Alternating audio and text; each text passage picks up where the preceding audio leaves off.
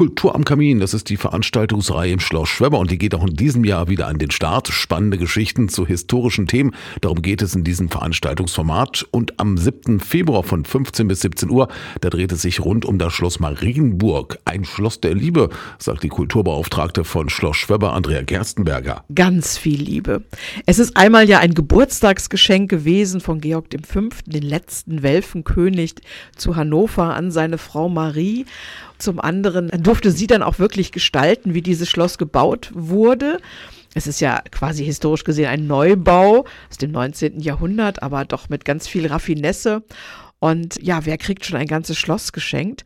Und er hat diese Liebe dann später ja auch noch mit anderen Dingen zum Ausdruck gebracht.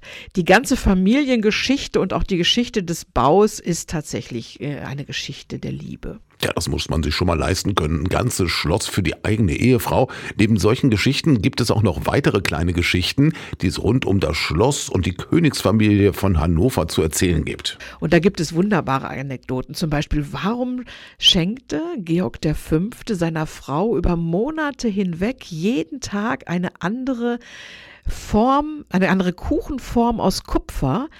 Ja, das ist doch eine Frage, die es sich schon mal lohnt, dem nachzugehen. Andere bekommen Brillanten geschenkt und äh, Diamanten, wenn man an äh, Kaiser Franz Josef und Sissi denkt, die bekamen jeden Tag ein Schmuckstück und Königin Marie bekam jeden Tag eine andere kupferne Backform für diese wunderbare, hochmoderne Küche, auf die sie so stolz war.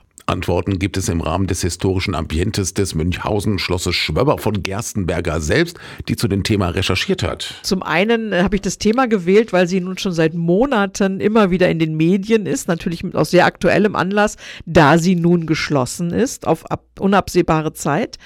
Ähm, aber ich habe ähm, mich jetzt wirklich auch auf die Familiengeschichte beschränkt. Ich meine, der König war blind die Familie hatte drei reizende Kinder und es gab auch in Hannover das ein oder andere schon zu berichten aus dieser Liebe heraus, äh, wie man geheiratet hat, was zu dem Anlass passierte, wie man dann später halt umgezogen ist auf die Marienburg, wie man dort gelebt hat.